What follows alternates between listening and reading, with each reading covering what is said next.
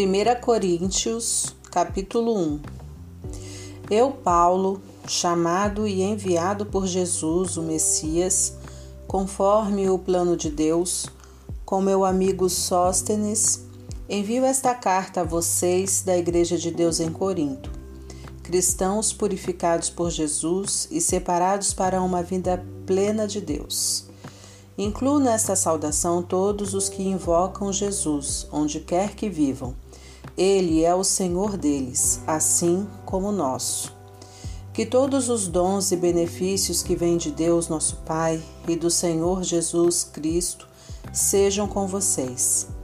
Toda vez que penso em vocês, e o faço com frequência, agradeço a Deus pela vida que levam, com livre acesso a Ele concedido por Jesus. O que aconteceu com vocês é algo que excede a imaginação humana e não pode ser dito em palavras. Cristo pode ser visto claramente na vida de vocês. Basta pensar que vocês não precisam de nada, já têm tudo. Todos os dons de Deus estão entre vocês, que aguardam com expectativa o retorno do Senhor Jesus. Além disso, Deus está com vocês, disposto a mantê-los no caminho até que todas as coisas sejam acertadas de vez por Jesus. Deus, que conduziu vocês a essa aventura espiritual compartilhada conosco, a vida do seu Filho e nosso Senhor Jesus, ele jamais irá desistir de vocês. Nunca se esqueçam disso. Tenho uma preocupação séria a compartilhar com vocês, meus amigos. Pela autoridade de Jesus, nosso Senhor, tentarei ser o mais direto possível. Vocês precisam aprender a entrar em acordo. Devem ter consideração uns pelos outros, cultivando a vida em comum. Menciono a questão porque alguns membros da família de Chloe me deram uma notícia preocupante: que estão brigando entre vocês. Vou dizer exatamente o que ouvi. Vocês estão criando partidos e declarando: eu estou do lado de Paulo, ou eu prefiro Apolo, ou Pedro é o meu líder, ou eu pertenço ao grupo do Messias. Pergunto a vocês: o Messias, por acaso, foi cortado em pedacinhos para que cada um de nós tenha uma parte dele? Paulo foi crucificado por vocês? Algum, algum de vocês foi batizado em nome de Paulo? Não participei de nenhum dos batismos de vocês, com exceção dos de Crispo e Gaio. E agora, diante dessa questão, Estou feliz de não ter participado, pelo menos ninguém pode sair por aí dizendo que foi batizado em meu nome. Pensando bem, batizei outra família, a de Stefanas, mas pelo que me lembro foram apenas esses. Deus não me enviou para ajuntar seguidores meus, mas para pregar a mensagem, anunciar o que ele tem feito e reunir seguidores deles, dele.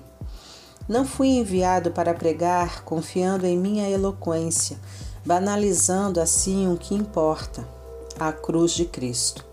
Ela não pode ser reduzida a mero discurso. A mensagem que aponta para Cristo na cruz parece tolice para os que caminham para a destruição, mas para quem está no caminho da salvação faz todo sentido. Está escrito: Destruirei a sabedoria dominante Mostrarei que quem se acha sábio é louco. Onde acharão alguém verdadeiramente sábio, educado e inteligente na época atual? Deus já não denunciou tudo isso como mera pretensão, palavras sem sentido? O mundo, com sua sabedoria fantasiosa, nem mesmo chegou perto do conhecimento de Deus.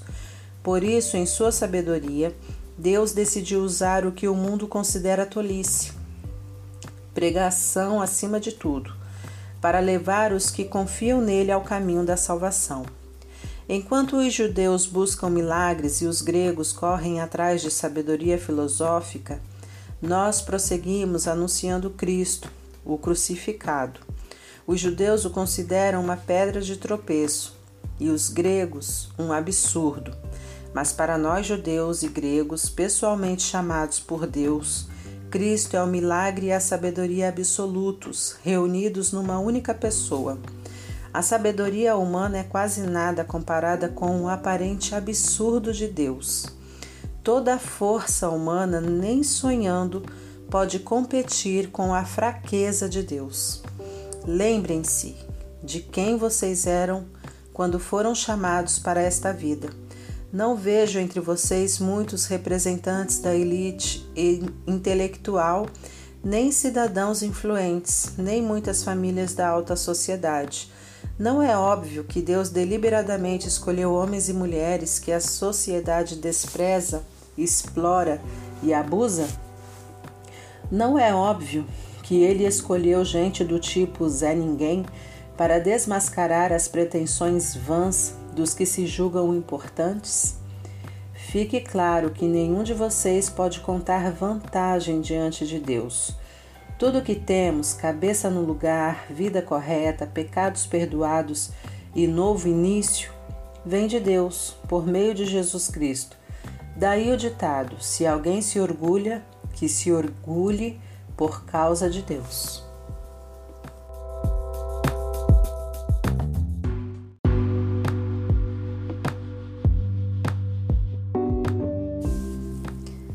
Capítulo 2 Amigos, vocês devem estar lembrados da primeira vez em que os visitei para deixá-los a par da grande jogada de Deus. Na ocasião, não tentei impressionar ninguém com discursos sofisticados ou com argumentos filosóficos. Decidi apresentar primeiro Jesus e quem ele é, de maneira pura e simples. Depois falei de Jesus e do que ele fez, o Jesus crucificado. Não estava certo sobre como apresentar o tema. Sentia-me despreparado. Se querem saber a verdade, eu estava morrendo de medo. Assim, nada do que eu disse deve ter impressionado vocês. Mas, mesmo assim, a mensagem cumpriu seu propósito. O Espírito e o poder de Deus fizeram isso.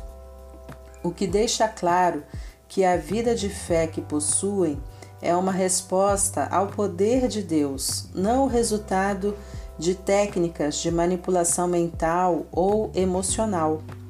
A verdade é que temos sabedoria para compartilhar, desde que vocês estejam espiritualmente firmes. Não se trata de sabedoria popular propagada por supostos especialistas que estarão obsoletas em um ano. A sabedoria de Deus é algo misterioso que encerra a profundidade de seus propósitos. Nada tem de vaga e superficial. Ela não é uma nova mensagem, é a mais antiga, o que Deus determinou como forma de produzir o melhor dele em nós, muito antes que entrássemos em cena. Os sábios do nosso tempo não têm ideia do que seja esse plano eterno. Do contrário, não teriam matado numa cruz o Senhor da vida designada por Deus. Por isso temos esse texto das Escrituras. Ninguém jamais viu ou ouviu algo parecido. Nunca se imaginou algo semelhante, mas é o que Deus tem preparado para aqueles que o amam. Mas vocês o têm visto e ouvido, porque Deus, por intermédio do seu Espírito, o revelou a vocês. O Espírito, não satisfeito em mover-se na superfície, mergulha até as profundezas de Deus e traz à tona o que Deus planejou quem conhece o seu pensamento a não ser você mesmo? O mesmo ocorre com Deus. Ele não só sabe o que está pensando, mas também nos permite sabê-lo. Deus tudo nos revela sobre os dons da vida e da salvação que nos concedeu. Não precisamos dos palpites nem das opiniões do mundo. Não aprendemos isso nos livros nem na escola. Aprendemos de Deus, que nos ensinou pessoalmente por meio de Jesus e o transmitimos a vocês em primeira mão. Quem não é espiritual não pode receber os dons do Espírito de Deus, não tem essa capacidade. Os dons de Deus lhe parecem tolice. Só o espiritual pode reconhecer o espírito, o espírito de Deus e o espírito humano em plena comunhão. Espiritualmente vivos, temos acesso a tudo que o Espírito de Deus está fazendo. Assim, não podemos ser julgados pelos críticos que não são espirituais. A pergunta de Isaías: existe alguém que conheça o Espírito de Deus? Alguém que saiba o que ele está fazendo? Foi respondida: Cristo sabe, e nós temos o Espírito de Cristo.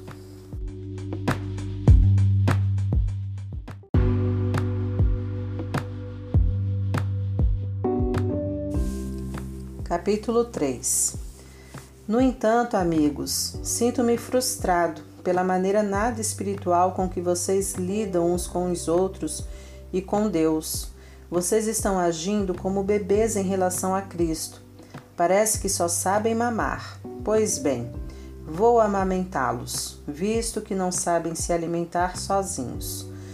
Quando vocês se apegam a algo apenas por se sentirem bem, ou para dar impressão de que são importantes, não são muito diferentes de um bebê de colo, que só fica contente quando tudo lhe agrada. Quando um de vocês diz, estou do lado de Paulo, e outro diz, eu prefiro Apolo, não está sendo infantil? Quem vocês pensam que Paulo é ou Apolo? Somos servos, nós dois, que o serviram enquanto aprendiam a confiar a vida ao Senhor. Cada um de nós cumpriu a tarefa de servo. Eu plantei a semente, Apolo regou as plantas, mas Deus fez vocês crescerem. Não é quem planta nem quem rega que está no centro do processo. É Deus.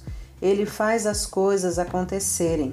Plantar e regar são trabalhos menores o que torna essas atividades dignas é o Deus a quem servimos. Vocês são a lavoura de Deus e nós trabalhamos nela. Usamos outro exemplo. Vocês são a casa de Deus. Usando o dom que Deus me deu de arquiteto, desenhei a planta. Apolo ergueu as paredes. Que cada carpinteiro que venha trabalhar Tenha o cuidado de construir sobre o fundamento.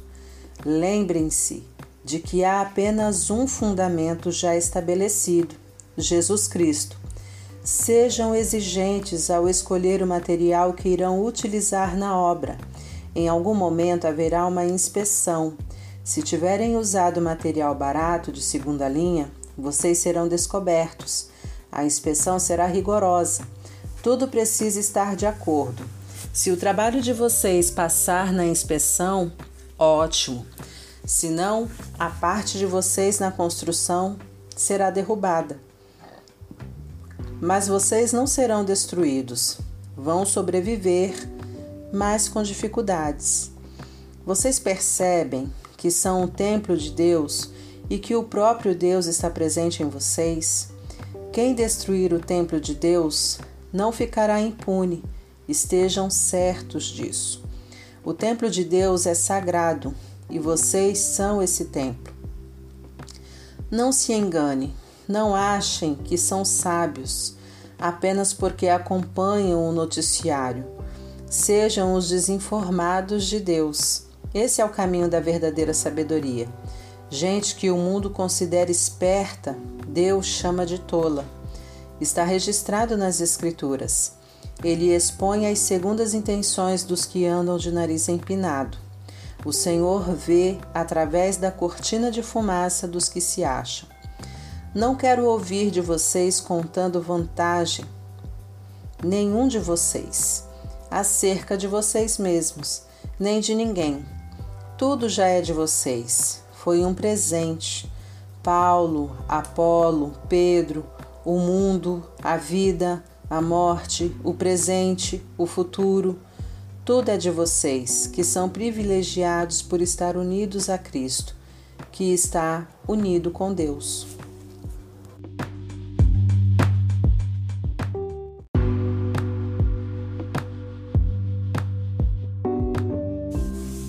Capítulo 4 Não pensem que nós, líderes, somos o que não somos.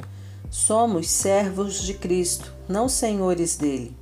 Não somos guardiões. Nossa responsabilidade é conduzi-los ao mais sublimes segredos de Deus. Os requisitos exigidos de nós são confiabilidade e conhecimento preciso. Pouco importa o que vocês pensem ou digam a meu respeito eu não me avalio. Nesse caso, os rótulos são irrelevantes. Desconheço algo que me desqualifique na minha tarefa para com vocês, mas isso não quer dizer muita coisa. O Senhor é quem faz este julgamento. Assim, não corra na frente do Senhor, tirando conclusões com base em julgamentos pessoais antes de analisar tudo. Quando ele vier, trará a público segredos que ninguém imagina, motivações interiores, propósitos e orações.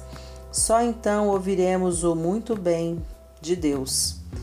Tudo o que faço agora é mostrar que todos esses assuntos dizem respeito a Apolo e a mim, para que vocês aprendam a se controlar e não se precipitem em julgar sem ter conhecimento de todos os fatos.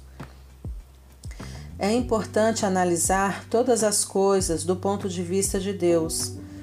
Não me agrada vê-los bajulando uns e difamando outros com base em boatos, pois quem é que realmente conhece vocês, que sabe o que tem no coração? E se conhece, descobriria algo que possam se vangloriar? Não são dons de Deus tudo que vocês têm e são? Por que então tantos rótulos e disputas? Vocês já têm tudo de que precisam, têm mais acesso a Deus do que podem imaginar. Deixando de lado Apolo e a mim, vocês estão no topo do mundo, pelo menos no mundo de Deus, e nós estamos lá com vocês. O que vejo é que nós que temos a mensagem fomos colocados por Deus num palco, mas ninguém quer comprar o ingresso. Somos como um acidente na rua, para o qual o mundo olha quando passa. Somos os desajustados do Messias. Vocês podem estar seguros, mas nós vivemos em meio a fragilidades e incertezas. Vocês podem ser bem considerados pelos outros mas nós somos maltratados muitas vezes. Na maior parte do tempo não temos o suficiente para comer, usamos roupas remendadas, portas nos são fechadas na cara e aceitamos os piores empregos para ganhar a vida, sempre com muito esforço. Quando nos ofendem, dizemos: Deus o abençoe. Quando espalham fofocas sobre nós, reagimos com uma palavra boa Somos tratados como lixo, como restos de comida, e a situação não vai melhorar. Não estou escrevendo para brigar nem para criar algum desconforto. Escrevo como um pai, meus filhos. Amo vocês e quero que sejam adultos, não crianças mimadas. Há muita gente que não vê a hora de apontar o dedo para o que vocês têm feito de errado mas não há muitos pais dispostos a investir tempo e esforço para ajudá-los a crescer. Foi quando Jesus me levou a proclamar a vocês a mensagem de Deus que me tornei o pai de vocês. Não estou, não estou pedindo que faça o que eu mesmo já não esteja fazendo. Foi por isso que primeiro enviei Timóteo. Ele também é meu filho, querido e fiel ao Senhor. Ele irá refrescar a memória de vocês quanto às instruções que passo regularmente às igrejas no caminho de Cristo. Sei que alguns de vocês são tão cheios de vocês mesmos que nunca ouvem ninguém, muito menos a mim, mas estarei aí, se Deus quiser, mais cedo do que vocês pensam. E então vereis se tudo o que falam não passa de papo furado. Pois o caminho de Deus não é mera conversa, é vida cheia de poder. Então, como devo me preparar para este encontro? Como quem disciplina com severidade, que os obriga a cumprir seu dever? Ou como bom amigo e conselheiro? Vocês decidem.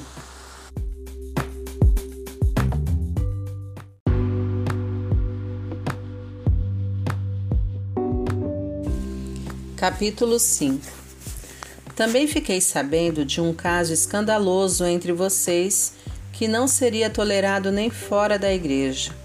Um dos membros está dormindo com a madrasta e vocês ainda se sentem tão superiores, tão satisfeitos com vocês mesmos, que isso nem os incomoda?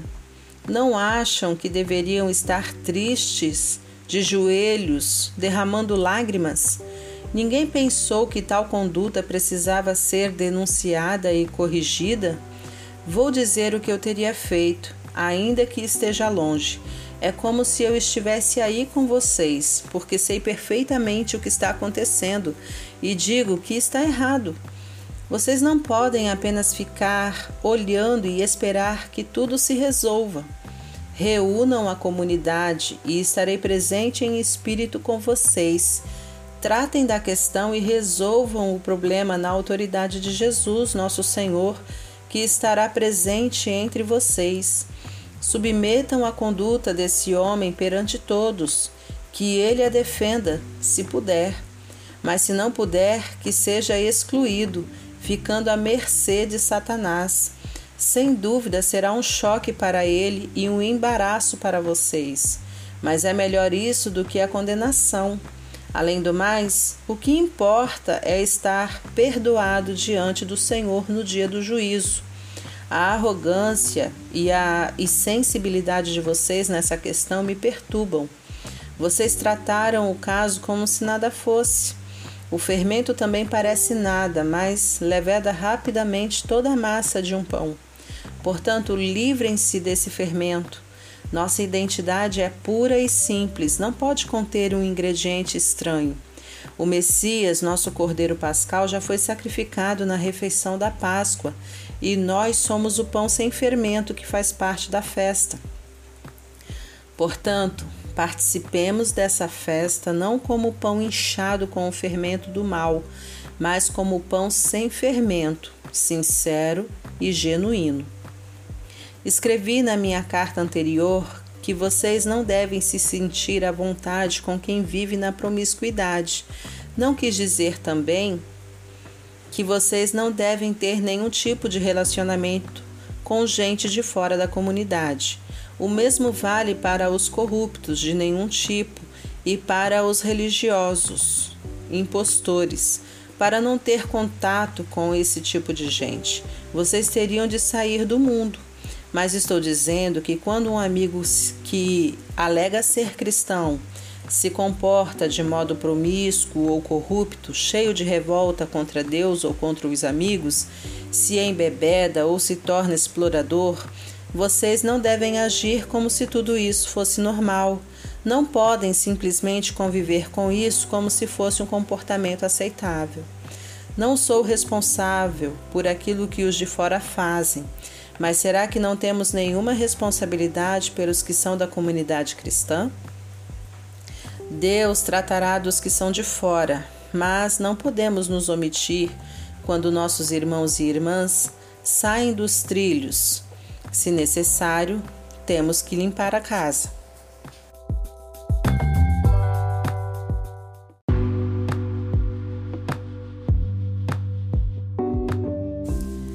Capítulo 6 Outra coisa. Como vocês ousam levar um irmão ao tribunal? Se acham que foram prejudicados, faz sentido levar o caso a um tribunal que nada sabe dos caminhos de Deus, em vez de levá-lo à família da fé?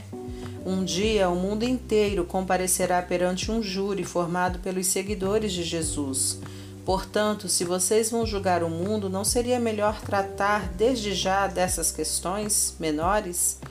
Nós vamos julgar até os anjos. Por que então não julgar assuntos corriqueiros? Quando há desentendimentos, por que buscar a solução em gente que vocês mesmos não confiam? Digo isso com toda franqueza, para que percebam a bobagem que estão fazendo. Será possível que não há ninguém sensato entre vocês que possa tomar decisões justas quando surgem disputa e desentendimentos? Não acredito. E vocês estão levando o irmão ao tribunal perante gente que nem sequer crê em Deus? Como podem fazer justiça se não creem no Deus da justiça? Batalhas judiciais são manchas na comunidade. Não seria melhor arcar com o prejuízo e esquecer tudo? Agindo assim, vocês estão incentivando mais erro e injustiça e causando mais sofrimento à família cristã. Não percebem que esse não é o caminho de se viver? Os injustos que não se preocupam com Deus não farão parte de seu reino. Quem usa e abusa das pessoas, do sexo, da terra, de tudo que nela existe, não se qualifica como cidadão do reino de Deus. Estou falando de libertinagem heterossexual, devassidão homossexual, idolatria, ganância e vícios destruidores. Alguns de vocês, por experiência, sabem do que estou falando, pois não faz muito tempo vocês estavam nessa lista, mas foram purificados e tiveram uma nova chance oferecida por Jesus, nosso Senhor e Messias, e pelo Deus presente em nós, o Espírito. Só porque algo é correto diante da lei, não significa que seja espiritualmente apropriado. Se eu saísse por aí fazendo tudo o que tenho direito de fazer, seria um escravo dos meus caprichos. Vocês conhecem o velho ditado: primeiro você come para viver, depois vive para comer. Pois bem, pode ser verdade que o corpo seja apenas temporário mas não é desculpa para entupi-lo de comida ou, ou entregar-se ao sexo. Uma vez que o Senhor nos honra como um corpo, honremos também a Ele com o nosso corpo. Deus honrou o corpo do Senhor levantando-o do túmulo. Ele usará o mesmo poder para ressuscitá-los. Até lá, lembrem-se de que nosso corpo foi criado com a mesma dignidade do corpo do Senhor. Vocês não levariam o corpo do Senhor a um prostíbulo, levariam? Espero que não.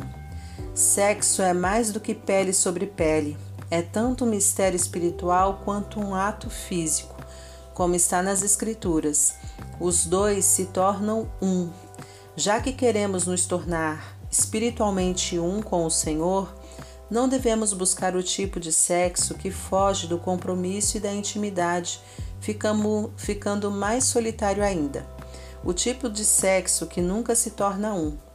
Há um aspecto, um aspecto no qual os pecados sexuais são diferentes de todos os outros. No pecado sexual, violamos a sacralidade do corpo, que foi feito para o amor idealizado por Deus, para tornar-se um com a outra parte.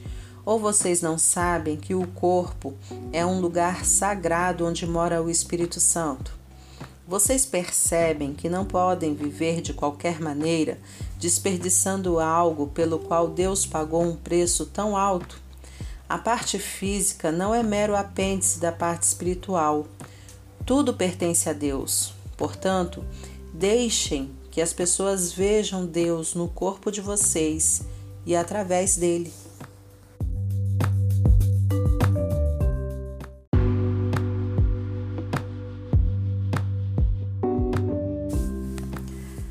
Capítulo 7 Passemos agora às perguntas que vocês fazem na carta que me enviaram.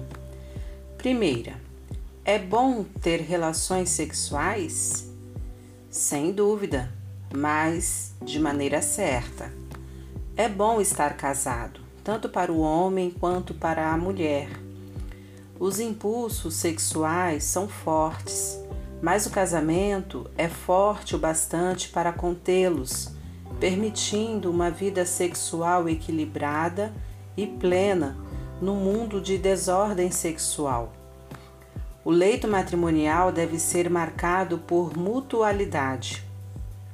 O marido procurando satisfazer a esposa, a esposa procurando satisfazer o marido. O casamento não é um espaço para brigar por direitos. O casamento é uma decisão de servir a outra parte, na cama ou fora dela.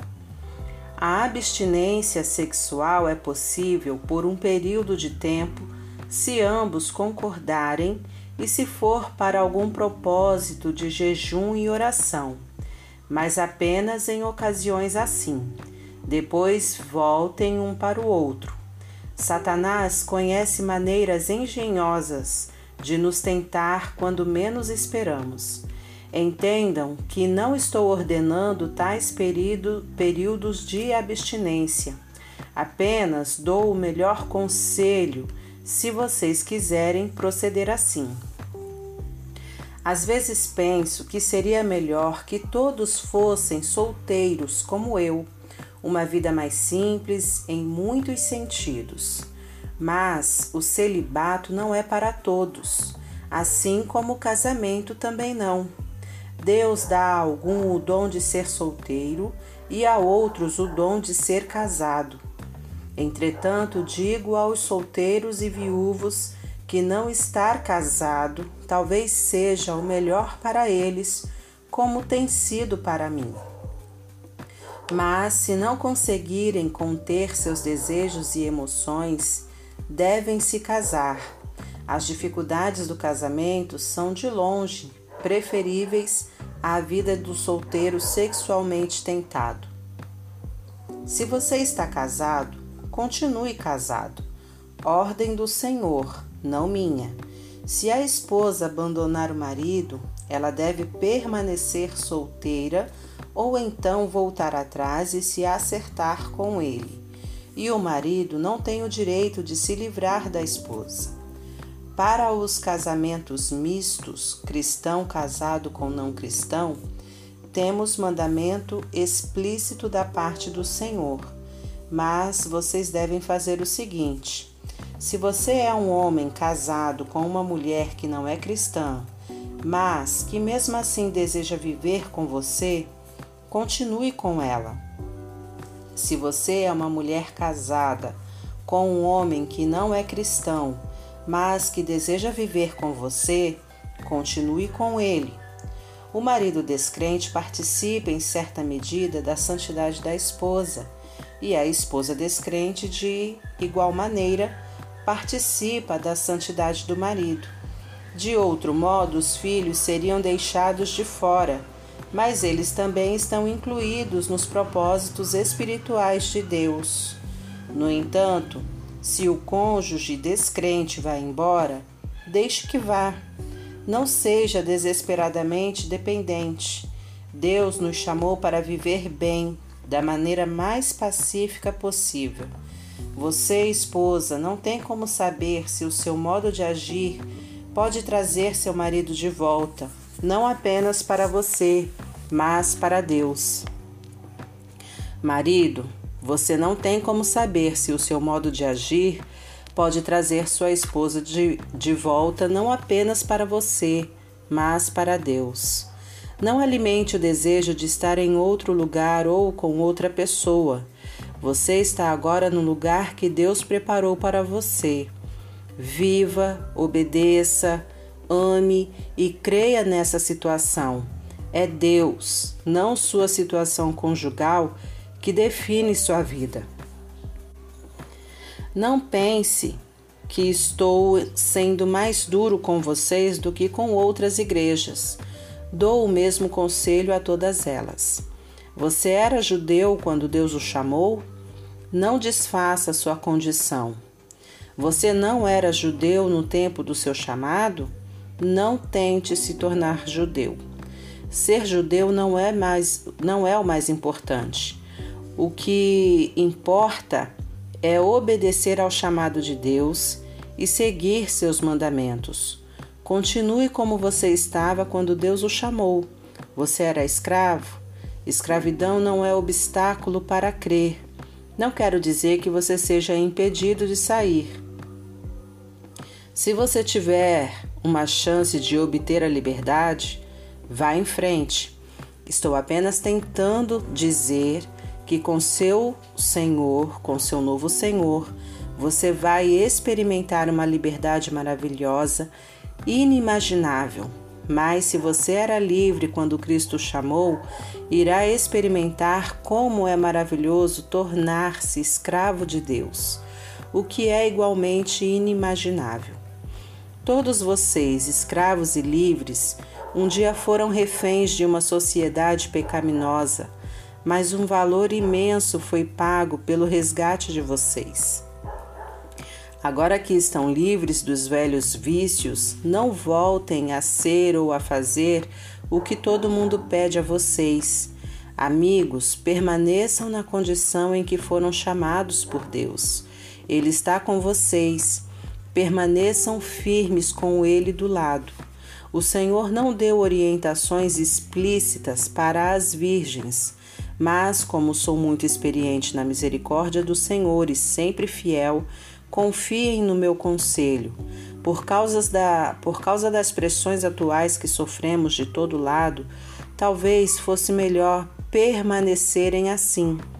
Você está casado? Permaneça casado. Não está casado? Não se case. Mas, se vier a casar, não comete pecado. O que estou dizendo é que quando você se casa, assume um peso a mais numa época já estressante demais. Eu queria poupá-los disso. Quero ressaltar, amigos, que o tempo é essencial. Não há tempo a perder, portanto, não compliquem a vida desnecessariamente. Vivam de maneira simples no casamento, na tristeza, na alegria, no que for. Mesmo em assuntos corriqueiros, como na rotina diária das compras, Sejam econômicos na escolha das muitas coisas que o mundo tenta empurrar para vocês. O mundo, como vocês o conhecem, está se desvanecendo. Quero que vivam o máximo que puderem, livres de complicações. Quem não é casado está livre para se dedicar unicamente ao Senhor.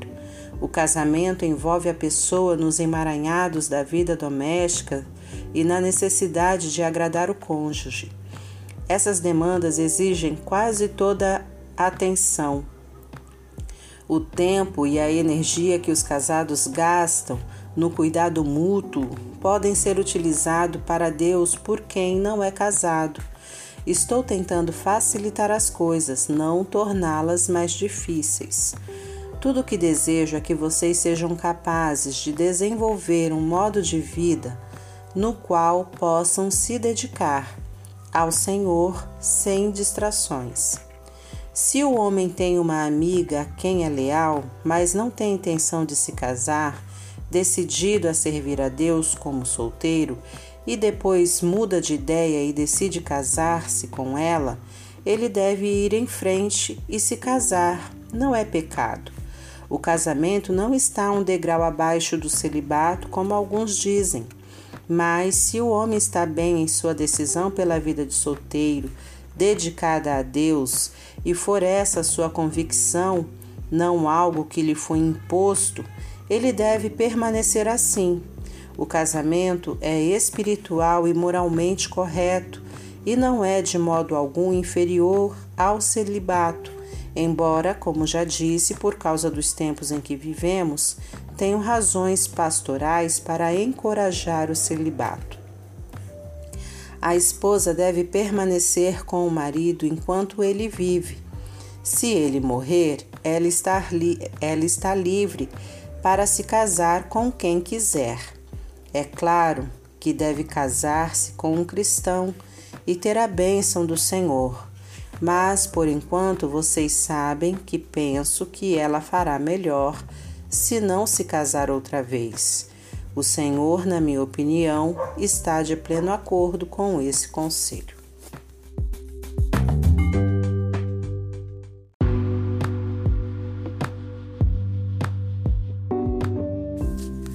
Capítulo 8 Continua em aberto a questão sobre a carne oferecida a algum ídolo. Será que é correto participar de refeições nas quais esse tipo de carne é servido? Temos a tendência de pensar que sabemos de tudo e que temos a resposta para essa pergunta. Mas o coração humilde pode nos ajudar muito mais que a mente orgulhosa. Nunca saberemos o bastante até reconhecer que só Deus sabe tudo. Alguns dizem acertadamente que os ídolos não existem de verdade, que não há nada neles, que não há outro Deus a não ser nosso único Deus, e que não importa quantos desses chamados deuses sejam invocados e cultuados, eles nada acrescentam à nossa vida, exceto alguma história fantasiosa. Eles dizem, mais uma vez acertadamente, que há apenas um Deus, o Pai que tudo nos dá e quer que vivamos para Ele. Dizem também que só há um Senhor, Jesus, o Messias, e que tudo é por causa dele, nós inclusive. Sim, é verdade. Então, pensando logicamente, nada aconteceu à carne quando ela foi oferecida ao ídolo. É como qualquer outra carne. Eu sei disso e vocês sabem também. Mas isso não é tudo. Se fosse algumas pessoas iriam achar que sabem de tudo e começariam a menosprezar os outros. O conhecimento verdadeiro não é insensível. Precisamos ser sensíveis ao fato de que não estamos todos no mesmo nível de compreensão. Alguns de vocês passarão passaram a vida inteira comendo carne de ídolo e estão certos de que há alguma coisa na carne que prejudica vocês. Essa mentalidade não vai mudar da noite para o dia. Felizmente, Deus não nos vê pela dieta. Não somos elogiados quando comemos de tudo, nem repreendidos quando não toleramos essa comida. Mas Deus se preocupa quando alguém usa sua liberdade de modo irresponsável, levando algum companheiro de fé a se desviar do caminho devido à vida que levavam anteriormente. Por exemplo, digamos que vocês se vangloriem da sua liberdade, indo a um banquete oferecido em honra aos ídolos no qual o prato principal seja a carne sacrificada a ídolos. Mas essa postura pode representar um perigo para quem ainda luta com a questão, alguém que os considere sábios e maduros. O perigo é que ele ficará terrivelmente confuso sem saber mais o que é certo e errado. Cristo deu a vida por esta pessoa. Seria pedir demais que desistissem de ir ao banquete por causa dela? Porque, como vocês dizem, não faria nenhuma diferença, mas fará diferença se vocês ferirem um irmão com o risco de condená-lo à ruína eterna. Quando vocês ferem seu irmão, estão ferindo Cristo um banquete aqui e ali não vale o preço de uma dessas pessoas frágeis na fé. Assim, se sua participação num jantar com carne de ídolo significar o desvio de algum irmão, é melhor ficar em casa.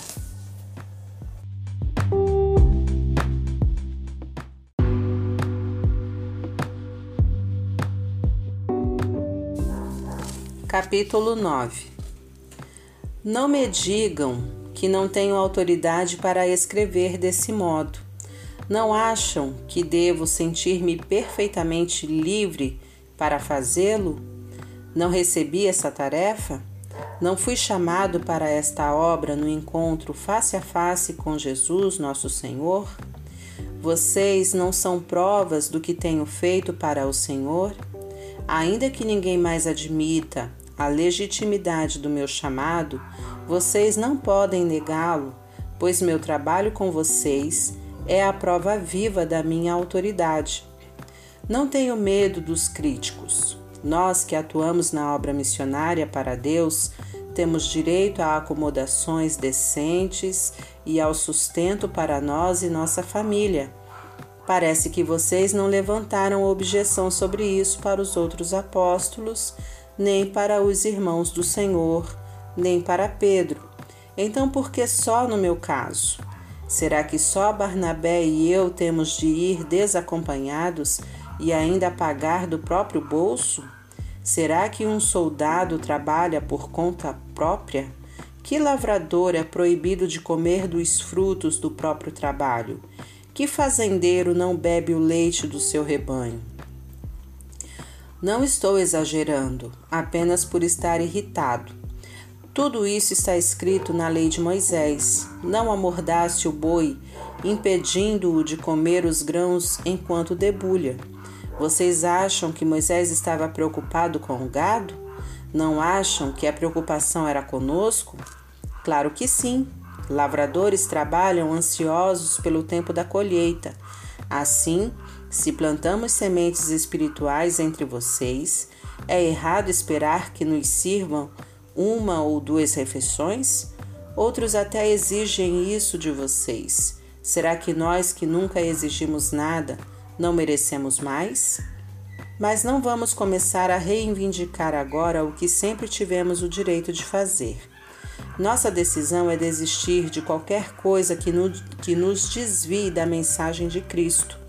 Minha preocupação agora é que vocês não usem nossas decisões para tirar vantagem ou privar alguém dos seus direitos. Vocês sabem que quem trabalha no templo sempre teve a garantia de poder viver dos rendimentos da casa de Deus. Também os que oferecem sacrifícios no altar podem se alimentar do que é sacrificado. Seguindo o mesmo raciocínio, o Senhor determinou que quem proclama a mensagem deve ser sustentado por aqueles que creem nela. Mesmo assim, quero deixar claro que nunca peguei nada para mim e que não estou escrevendo agora para exigir alguma coisa.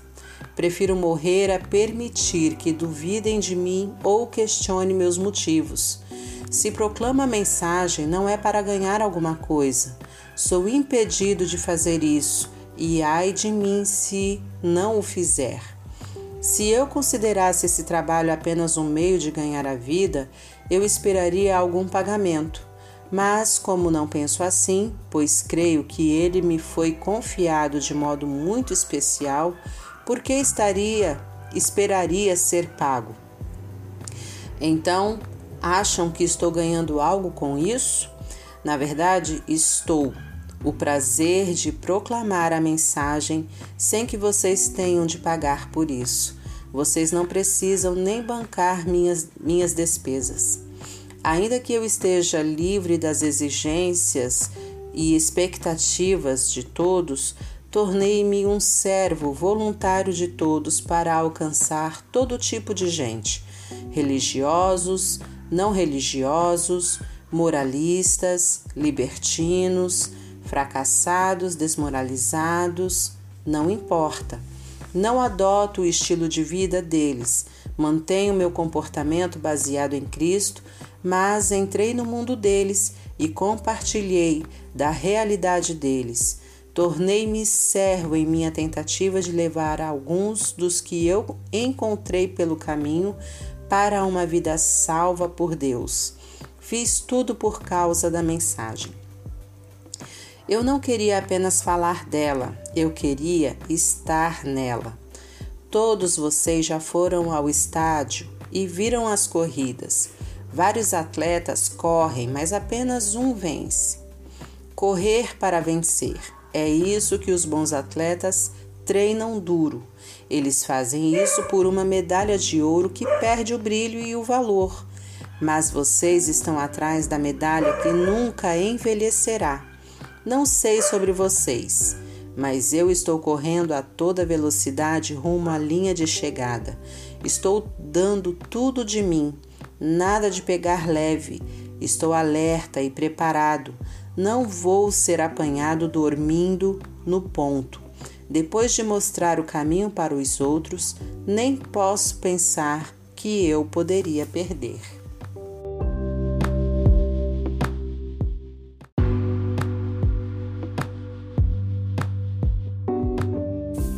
Capítulo 10 Amigos, lembre-se da nossa história e aprendam.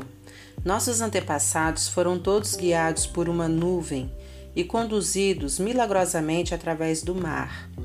Eles passaram através das águas num batismo como o nosso, enquanto Moisés os levava da morte da escravidão para a vida de salvação.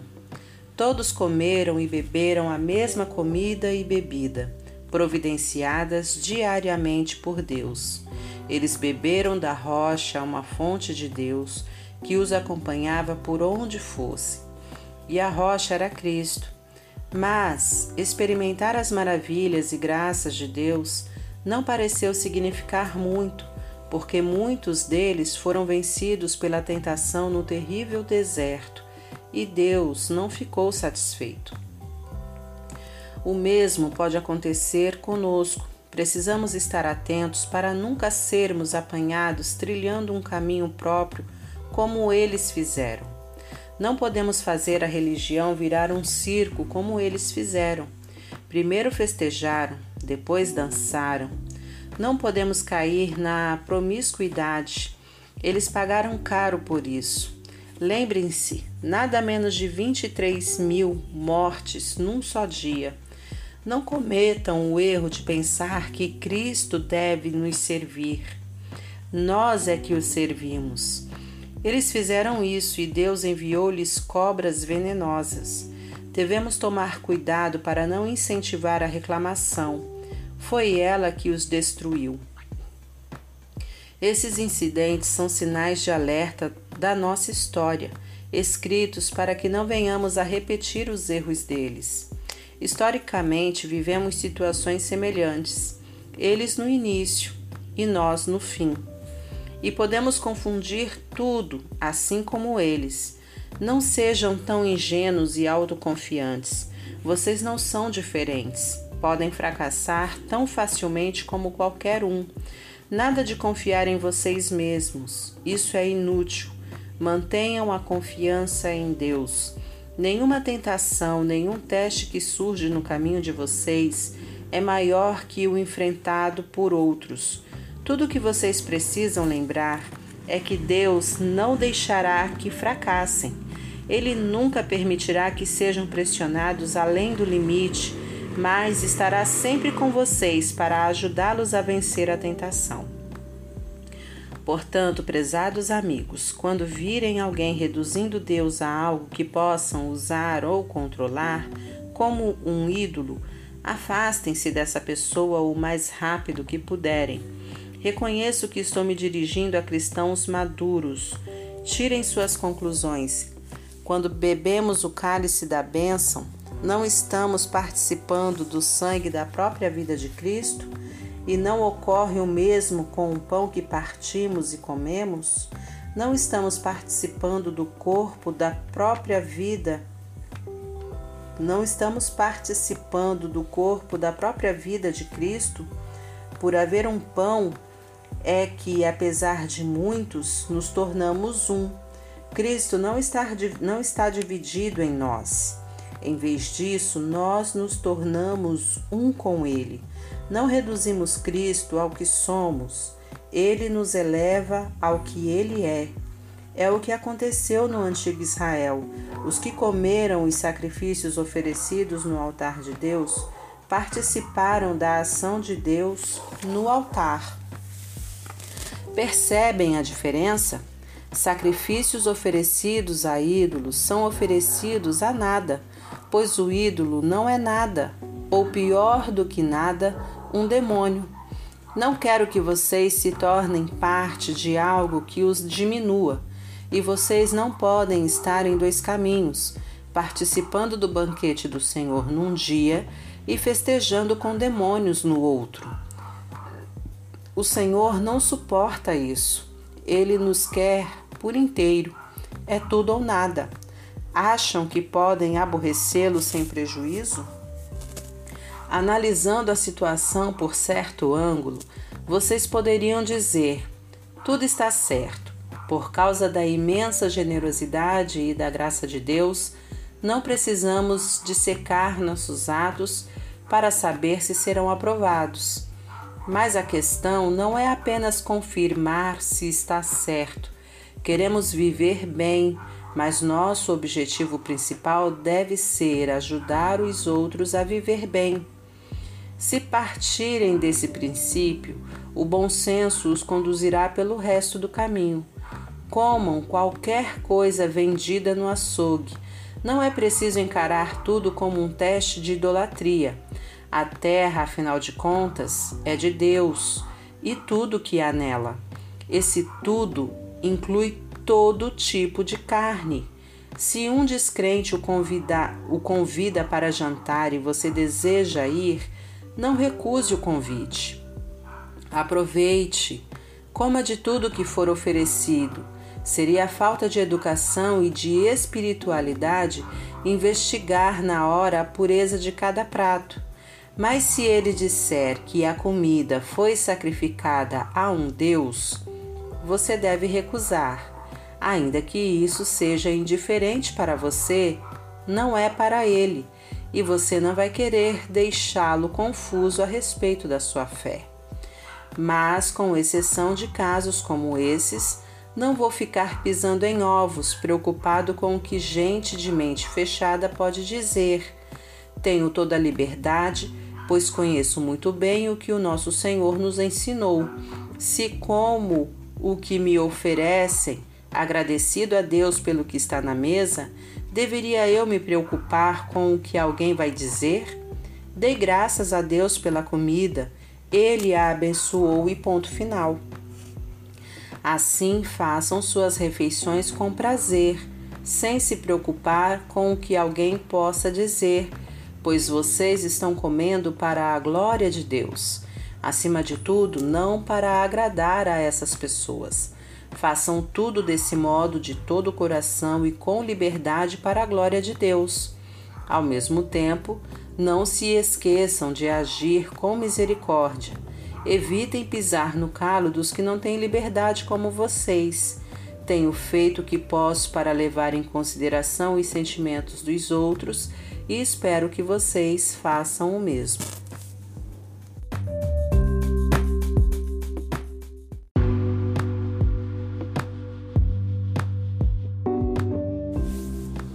Capítulo 11 Fico feliz por saber que vocês continuam a se lembrar de mim e a me honrar, guardando as tradições da fé que ensinei.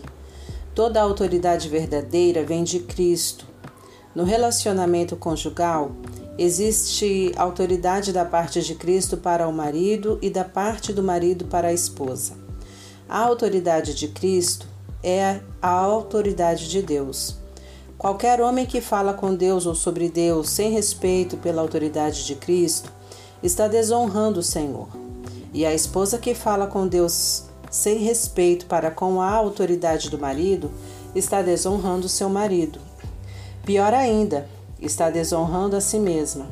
Uma cena lamentável. É como se estivesse com a cabeça rapada. Essa é a origem do costume de a mulher cobrir a cabeça no culto, enquanto o homem tira o chapéu. Com esses atos simbólicos, homens e mulheres que muitas vezes batem de frente um com o outro, submetem sua cabeça ao cabeça, Deus. A propósito, não valorizem demais as diferenças entre homem e mulher. Nem um homem nem a mulher podem caminhar sozinhos ou reivindicar prioridade. O homem foi criado primeiro como belo reflexo resplandecente de Deus. É verdade. Mas a mulher brilha com mais beleza, tendo por cabeça o seu marido. É verdade que a primeira mulher veio do homem, mas daí em diante todo homem vem de uma mulher. E uma vez que na prática todas as coisas vêm de Deus, vamos deixar de lado essa discussão sobre quem vem primeiro vocês não concordam que fica bem uma mulher com seu belo cabelo orar a Deus em adoração? Isso nos lembra a atitude dos anjos. Também não fica bem o homem orar a Deus com a cabeça coberta, em reverência, mostrando submissão? Não há um belo simbolismo natural aqui? Todavia, espero que não fiquem debatendo sobre isso Todas as igrejas de Deus veem a questão dessa maneira. Não quero que vocês sejam exceção. Quanto ao próximo item, não estou satisfeito. Soube que quando vocês se reúnem, o pior em vocês aparece, não o melhor. Para começar, temos as divisões, pois vocês competem e se criticam mutuamente. Estou relutante em crer nisso, mas entendo o que passa. O que posso dizer é que todas essas diferenças tra trarão à luz a verdade e a confirmação. Descobri também que vocês levam suas divisões para o culto. Vocês se reúnem, mas em vez de comer da mesa do Senhor, trazem comida aos montes e comem feito animais. Alguns ficam de fora e vão para casa com fome, enquanto outros precisam ser carregados, pois ficam bêbados demais para andar. Não posso acreditar. Vocês não têm casa para comer e beber? Por que profanar a igreja de Deus? Por que humilhar os pobres? Custa-me a acreditar que vocês chegaram a esse ponto. Eu não posso ficar calado. Permitam-me recordar a vocês o que acontece na ceia do Senhor e por que ela, é ela tem importância fundamental. Recebi instruções do próprio Senhor e as transmiti a vocês. O Senhor Jesus, na noite que foi traído, tomou o pão. Depois de dar graças, ele o partiu e disse: Isto é meu corpo, partido por vocês. Façam isso para se lembrarem de mim. Depois da ceia, ele fez o mesmo com o cálice. Este cálice é meu sangue, minha nova aliança com vocês. Toda vez que beberem deste cálice, lembrem-se de mim. O que vocês precisam entender é que toda vez que comem este pão e bebem esse cálice, estão revivendo em palavras e ações a morte do Senhor e repetirão este ato até que o Senhor retorne. Vocês não devem permitir que o costume anule a reverência. Quem come o pão ou bebe do cálice do Senhor de modo desrespeitoso é como a multidão que zombou do Senhor e cuspiu nele no momento de sua morte. Vocês querem tomar parte nessa lembrança? Examinem suas motivações, testem o coração e venham para a ceia com santo temor. Se vocês não pensam no corpo partido do Senhor, quando comem e bebem, correm o risco de enfrentar sérias consequências. É por isso que muitos de vocês estão doentes e apáticos, enquanto outros morrem antes do tempo. Se nos corrigirmos agora, não precisaremos ser corrigidos mais tarde. Melhor ser repreendido pelo Senhor agora que enfrentar o castigo depois.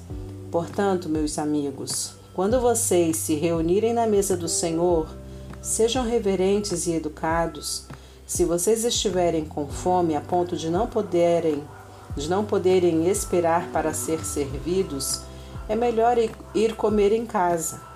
Mas de modo algum transformem a ceia do Senhor em comilança e bebedeira ou em briga de família. Trata-se de uma refeição espiritual, uma festa de amor. Quanto às outras perguntas que vocês me fizeram, responderei pessoalmente na minha próxima visita.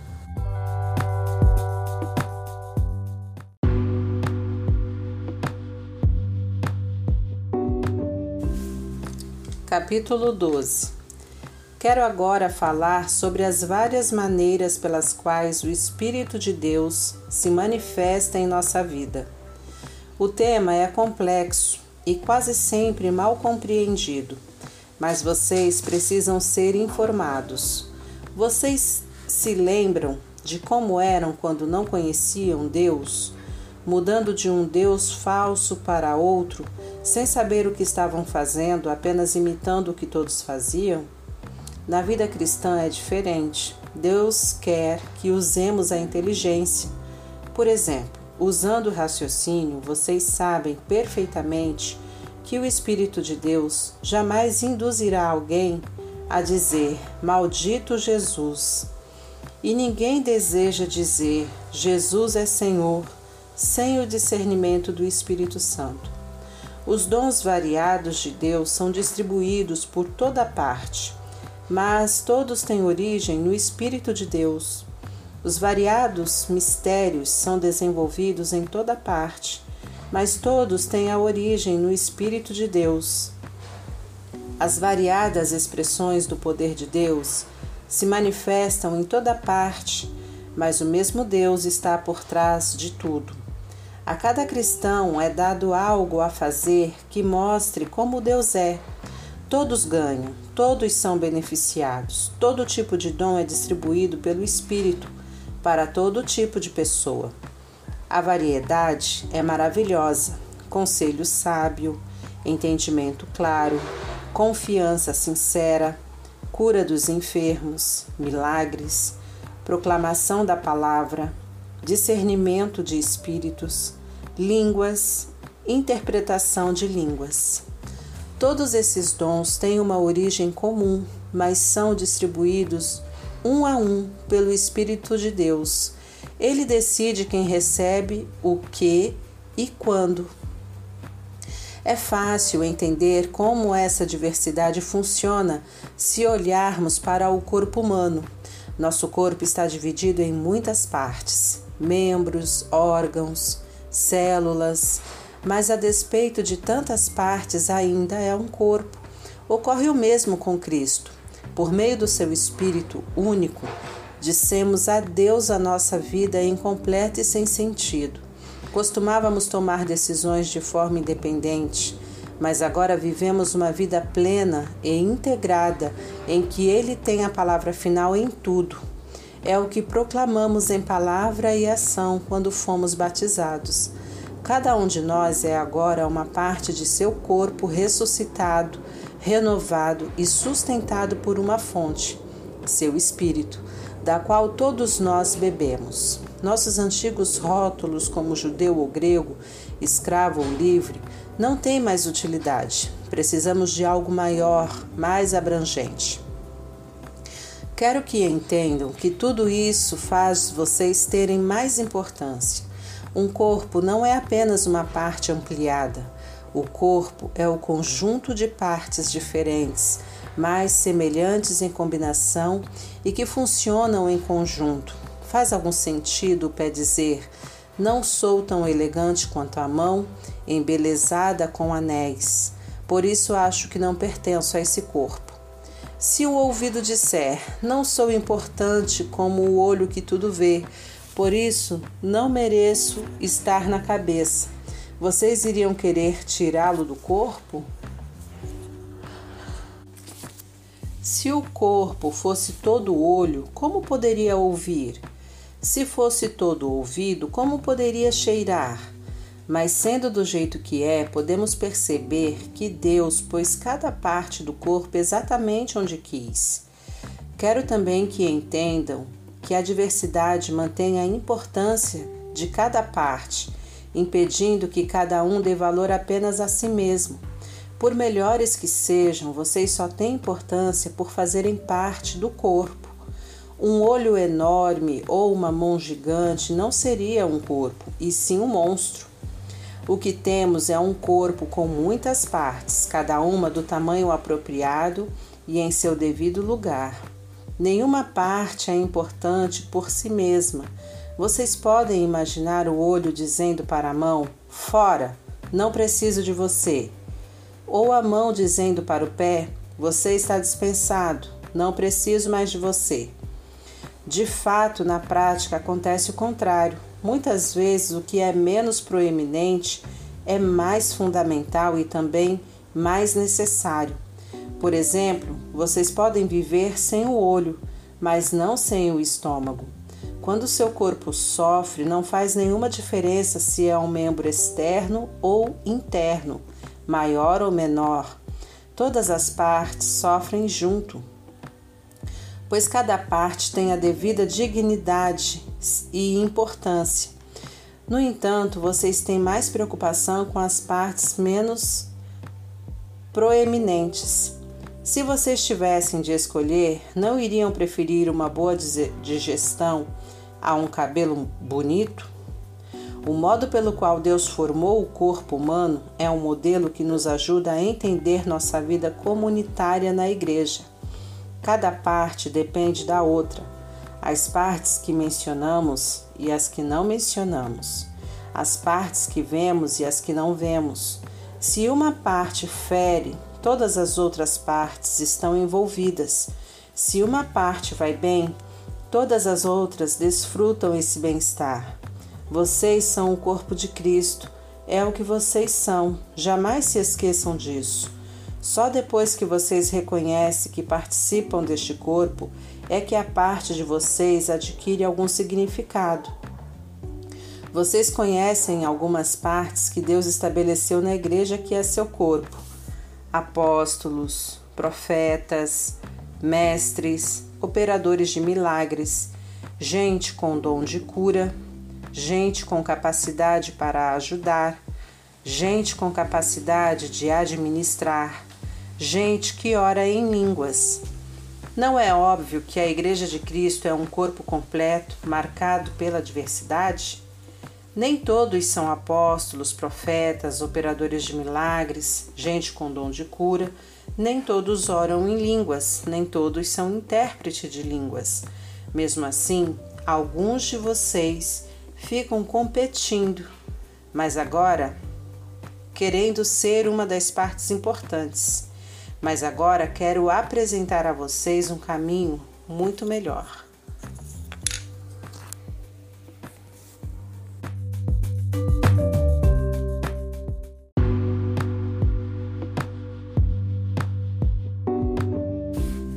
Capítulo 13 Se eu falar com eloquência humana e com êxtase própria dos anjos, e não tiver amor, não passarei do rangido de uma porta enferrujada.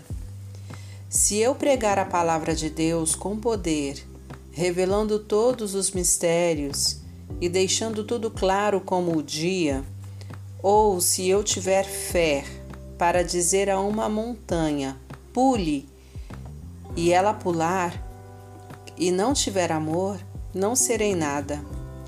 Se eu der tudo o que tenho aos pobres, e ainda for para a fogueira como mártir, mas não tiver amor, não cheguei a lugar algum. Assim, não importa o que eu diga, no que eu creia ou o que eu faça, sem amor, estou falido. O amor nunca desiste. O amor se preocupa mais com os outros que consigo mesmo. O amor não quer o que não tem. O amor não é snob. Não tem a mente soberba. Não se impõe sobre os outros não age na base do eu primeiro, não perde as estribeiras, não contabiliza os pecados dos outros, não festeja quando os outros rastejam, tem prazer no desabrochar da verdade, tolera qualquer coisa, confia sempre em Deus, sempre procura o melhor, nunca olha para trás, mas prossegue até o fim. O amor nunca morre. A palavra inspirada um dia será esquecida. A oração em línguas vai passar. O entendimento alcançará seu limite. Nós conhecemos apenas parte da verdade. E o que dizemos a respeito de Deus é sempre incompleto. Mas quando o que é completo chegar, tudo que é incompleto em nós deixará de existir. Quando eu era bebê no colo da minha mãe, eu babuceava como qualquer bebê. Depois que cresci, deixei para sempre essas coisas de bebê. Hoje não vemos as coisas com clareza. Estamos como que num nevoeiro enxergando com dificuldade por entre a neblina. Mas isso não vai durar muito.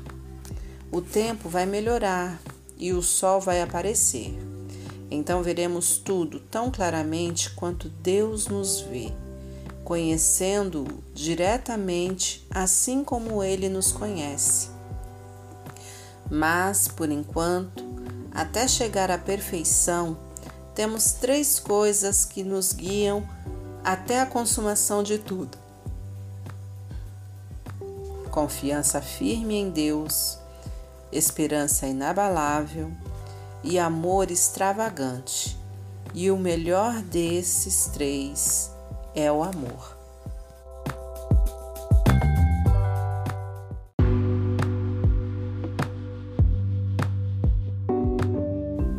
Capítulo 14 Procurem viver uma vida de amor como se a vida dependesse disso, porque de fato depende. Entreguem-se aos dons que Deus dá, acima de tudo. Proclamem sua verdade.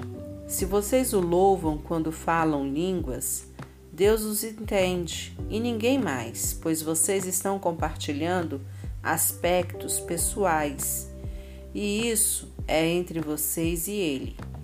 Mas quando proclamam sua verdade na linguagem comum, vocês permitem que outros conheçam a verdade e com isso possam crescer, fortalecer-se e experimentar a presença de Deus com vocês. Aquele que ora usando uma língua de oração, em particular, obtém muito proveito disso mas proclamar a verdade de Deus à igreja na língua comum produz crescimento e fortalecimento para a comunidade. Meu desejo é que todos vocês desenvolvam intimidade com Deus em oração, mas não parem aí, prossigam e proclamem sua verdade com clareza aos outros. É mais importante permitir o acesso ao conhecimento e ao amor de Deus por meio de uma língua que todos entendem, que cultivar a presença de Deus em oração num idioma misterioso. A não ser, é claro, que alguém possa interpretar o que vocês estão dizendo para o benefício de todos. Amigos, pensem bem. Se diante de vocês eu orar de um modo que só Deus entende, que proveito vocês terão? Se eu não falar claramente com alguma instrução, verdade, proclamação ou ensino, não terei nenhuma utilidade para vocês.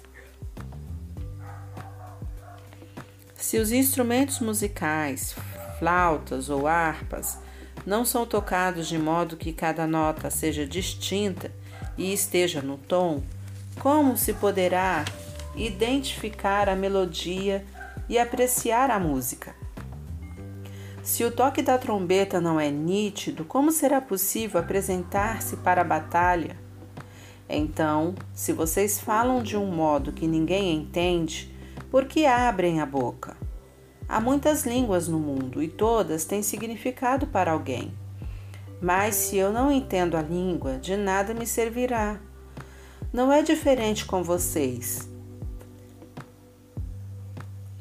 Já que estão tão ansiosos por tomar, to, tomar parte no que Deus está fazendo, porque não se concentram em fazer o que é proveitoso para toda a igreja. Portanto, quando orarem em língua de oração, não guardem para vocês mesmos a experiência, orem para poder compartilhá-la com outros. Se ora em línguas, meu espírito ora, mas minha mente fica inativa e não há proveito nenhum. Assim, qual a solução? A resposta é simples: façam as duas coisas. Devo ser espiritualmente livre quando oro, mas ao orar devo também refletir e ser e ser cuidadoso. Devo cantar com o espírito e também com a mente. Se você abençoa usando uma língua, uma língua de oração que ninguém mais entende, como poderia um recém-chegado que não tem ideia do que está acontecendo saber a hora de dizer amém? Sua bênção pode ter alguma beleza, mas você deixou de fora quem não entende. Sou grato a Deus pelo dom que nos concedeu de orar e louvar em línguas. Esse dom nos permite desfrutar uma intimidade maravilhosa com Ele. Eu participo disso tanto quanto vocês, ou até mais. Só que quando estou com a igreja reunida para o culto, prefiro dizer cinco palavras que todos entendam a dizer mil que não façam nenhum sentido para os ouvintes. Para ser franco, estou impaciente com a infantilidade de vocês. Quanto tempo vai demorar para que cresçam e usem a cabeça, como adultos? Tudo bem quando há uma falta de familiaridade infantil com o mal. Nesse caso, tudo de que precisamos é um simples não. No entanto, para dizer sim a alguma coisa, se existe algo mais, só uma inteligência madura e bem exercitada poderá salvá-los de cair na ingenuidade. Dizem as Escrituras. Em idiomas estranhos e pela boca de estrangeiros, vou pregar a este povo, mas eles não vão ouvir e nem acreditar. Assim, aonde eu falar, aonde esse falar em línguas que ninguém entende levará vocês. Isso não ajuda os cristãos e deixa os descrentes ainda mais confusos. Mas também é certo que essas línguas falam diretamente ao coração dos cristãos, sem alcançar os descrentes. Se a igreja estiver reunida e alguns descrentes estiverem ali quando vocês começarem a orar em línguas, dizendo coisas sem sentidos para eles, pensarão que vocês perderam o juízo e sairão dali o mais rápido que puderem. Mas, se houver descrentes no culto em que a verdade de Deus é transmitida com clareza, as palavras compreensíveis irão tocar o coração deles e logo estarão ajoelhados diante de Deus, reconhecendo que Ele está no meio de vocês. Assim, quero que vocês façam o seguinte: quando se reunirem no culto, cada um de vocês esteja preparado para fazer o que for proveito para todos: cantar um hino, ensinar uma lição, contar uma história, fazer uma oração, interpretar línguas. Se forem feitas orações em línguas, que sejam no máximo duas ou três, mas apenas se estiver presente alguém que possa interpretar o que estão dizendo. Se não houver, que isso fique entre vocês e Deus, e que não haja mais de duas ou três pessoas falando por culto, e os demais ouçam e guardem tudo no coração. Cada um, por sua vez, faça sua parte, sem que ninguém assuma o controle. Assim, cada pessoa que falar tem a chance de dizer algo especial da parte de Deus e vocês irão aprender uns com os outros. Se escolherem falar, são também responsáveis pelo modo e pelo momento de falar. Quando adoramos da maneira certa, não há confusão. Deus nos conduz à harmonia. Isso vale para todas as igrejas. As mulheres não devem interromper o culto falando quando deveriam estar ouvindo nem fazer perguntas que poderiam ser feitas aos maridos em casa. Quanto a isso, o livro da Lei de Deus orienta nossos procedimentos. As mulheres não têm licença para usar o momento de culto em conversas desnecessárias. Vocês, homens e mulheres, acham que são os grandes ungidos do Senhor que definem o certo e o errado? Pensam que tudo gira em torno de vocês? Se alguém acha que tem alguma palavra da parte de Deus ou se sente inspirado a fazer alguma coisa, preste muita atenção ao que escrevi, pois essas orientações do Senhor são orientações do Senhor. Se vocês não as seguirem, não serão usados por Deus. Três conselhos resumem tudo o que falei. Quando transmitirem a verdade de Deus, falem de todo o coração. Se alguém estiver orando em línguas que vocês não entendem, não lhe digam, não lhe digam como deve orar. Faça tudo de maneira cortês e organizada em todas as situações.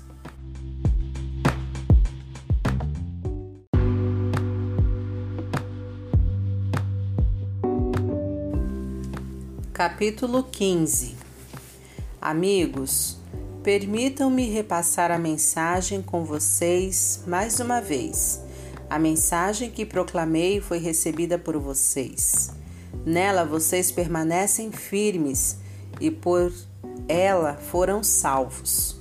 Entendo que a fé que possuem é verdadeira, não um interesse passageiro e que nela estão firmes de verdade.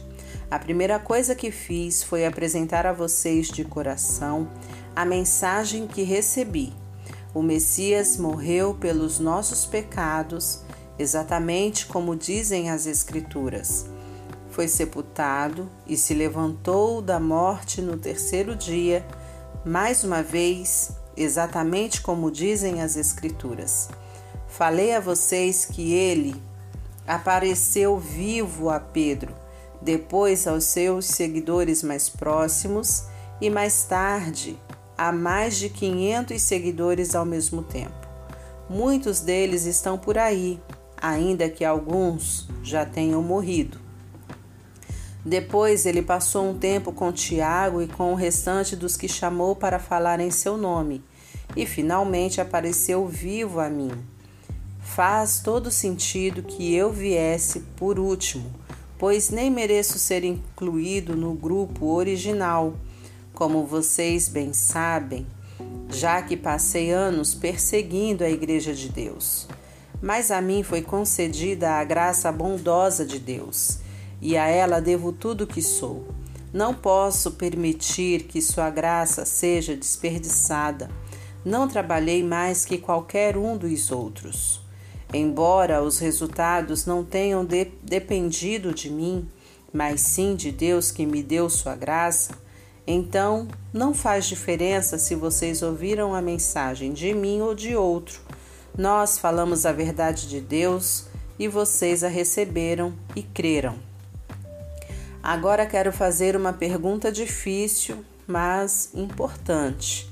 Se vocês se tornaram cristãos, crendo que Cristo está vivo, ressuscitado dos mortos, como podem algum de vocês afirmar que não há ressurreição?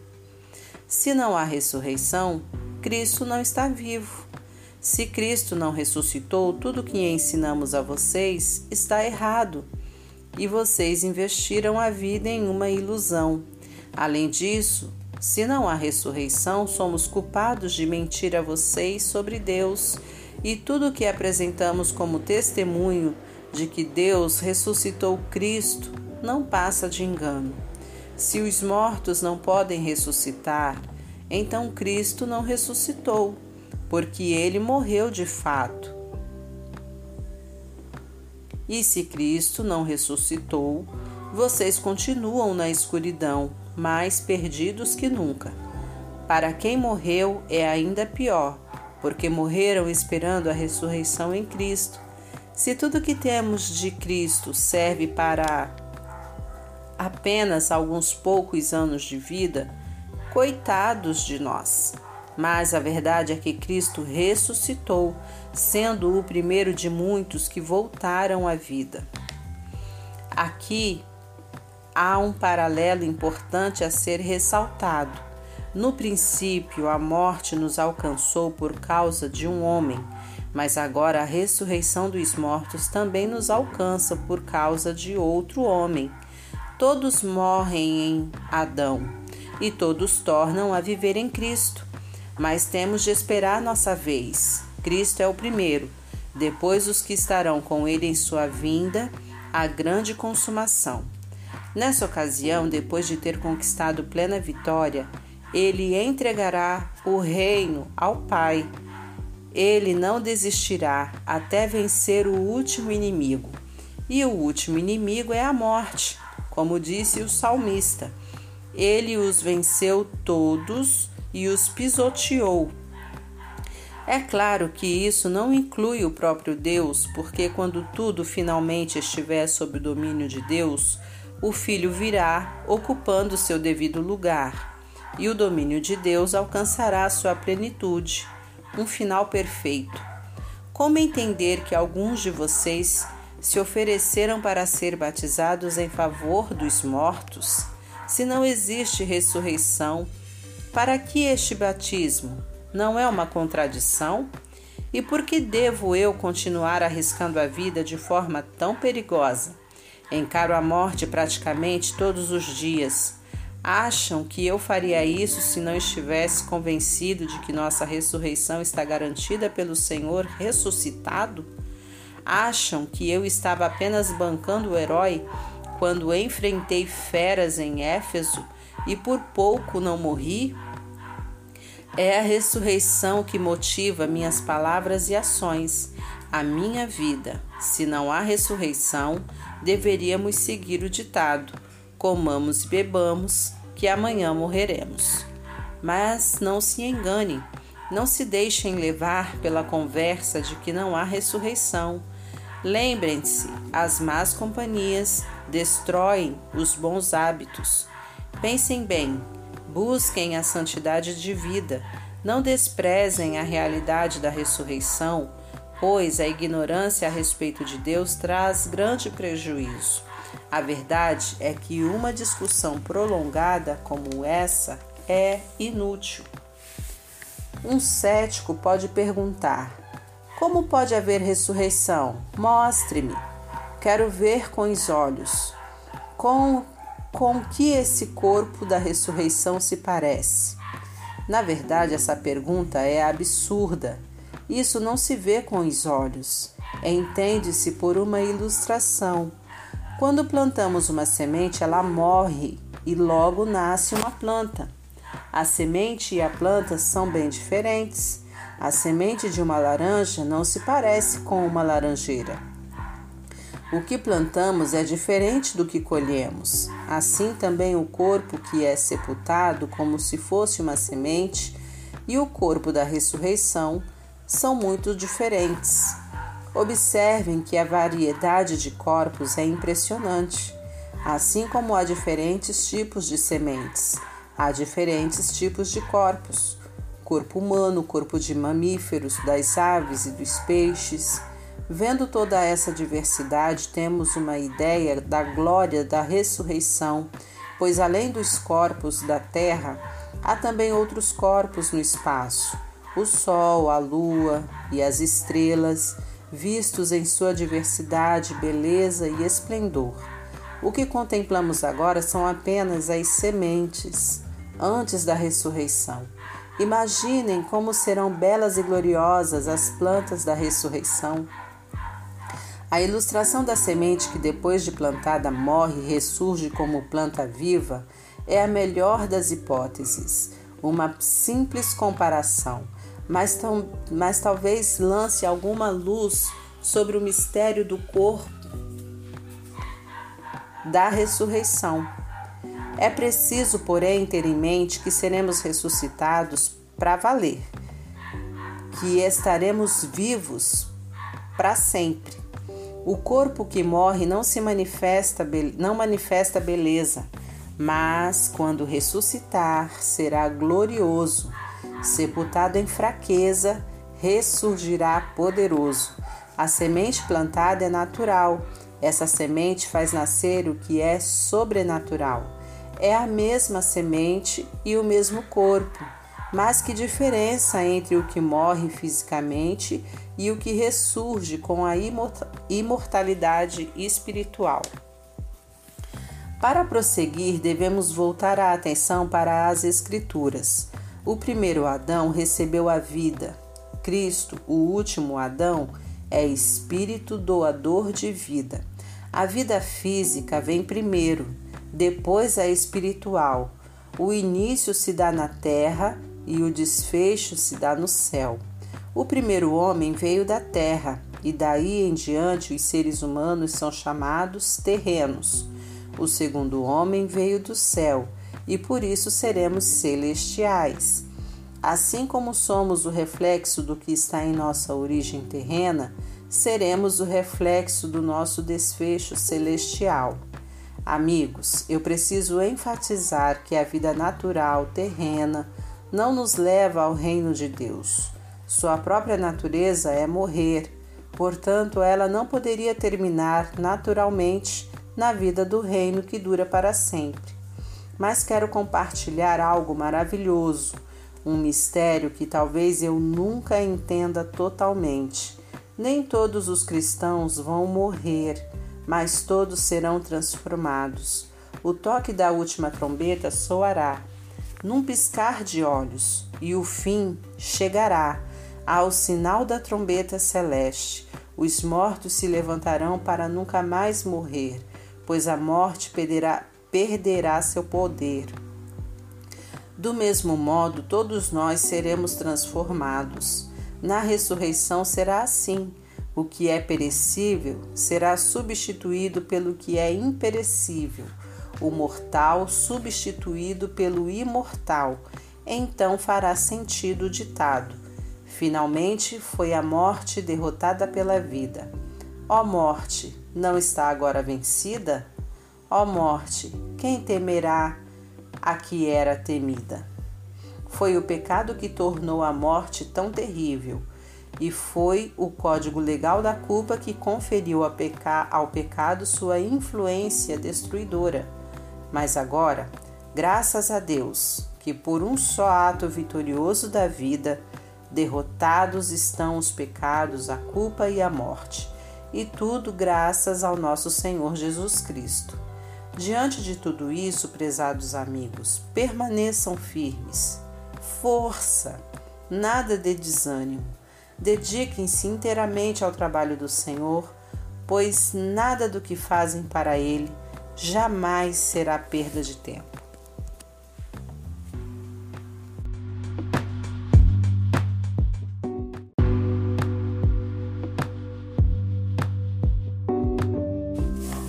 Capítulo 16 No caso da oferta que está sendo arrecadada para ajudar os cristãos pobres, Dou a vocês as mesmas instruções que dei às igrejas da Galácia. Todo domingo, cada um traga a sua oferta. Sejam generosos. Guardem o que for recolhido para que, quando eu chegar, tudo esteja pronto e eu não precise fazer nenhum apelo. Depois da minha chegada, escreverei cartas de recomendação aos responsáveis pela entrega da oferta em Jerusalém. Se acharem melhor que eu vá junto, ficarei feliz em viajar com eles. Planejo visitar vocês depois de passar pelo norte da Grécia. Não pretendo ficar muito tempo lá, mas pode ser que eu fique com vocês até passar o inverno. Talvez vocês possam me ajudar quando eu partir para a próxima missão. Não quero visitá-los apenas de passagem. Meu desejo é demorar um bom tempo.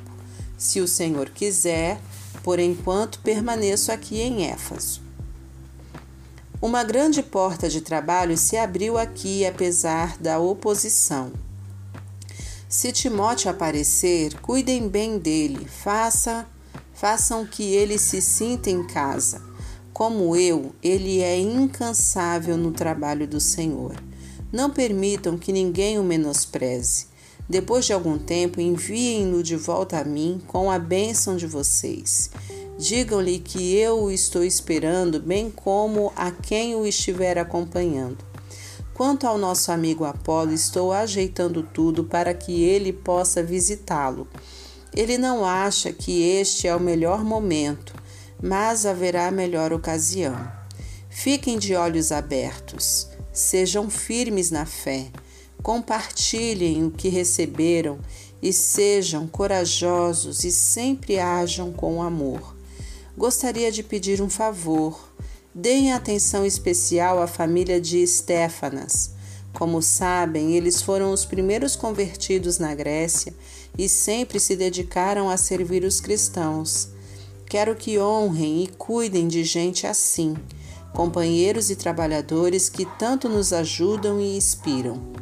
Quero que saibam como estou feliz por ter Stefanas, Fortunato e Acaico comigo. Eles me suprem a falta que vocês fazem e renovam minhas forças, mantendo-me em contato com vocês. Valorizem gente como eles. As igrejas aqui na província da Ásia enviam saudações. Áquila, Priscila e a igreja que se reúne na casa deles enviam saudações. Todos os amigos aqui enviam saudações. Transmitam as saudações com abraços santos. Eu, Paulo, de próprio punho, envio meus cumprimentos. Se alguém não ama o Senhor, perderá a bênção. Aguardem a vinda do Senhor. Por sua graça, o Senhor Jesus está sempre de braços abertos para vocês. E eu amo todos vocês no Messias, em Jesus. Amém.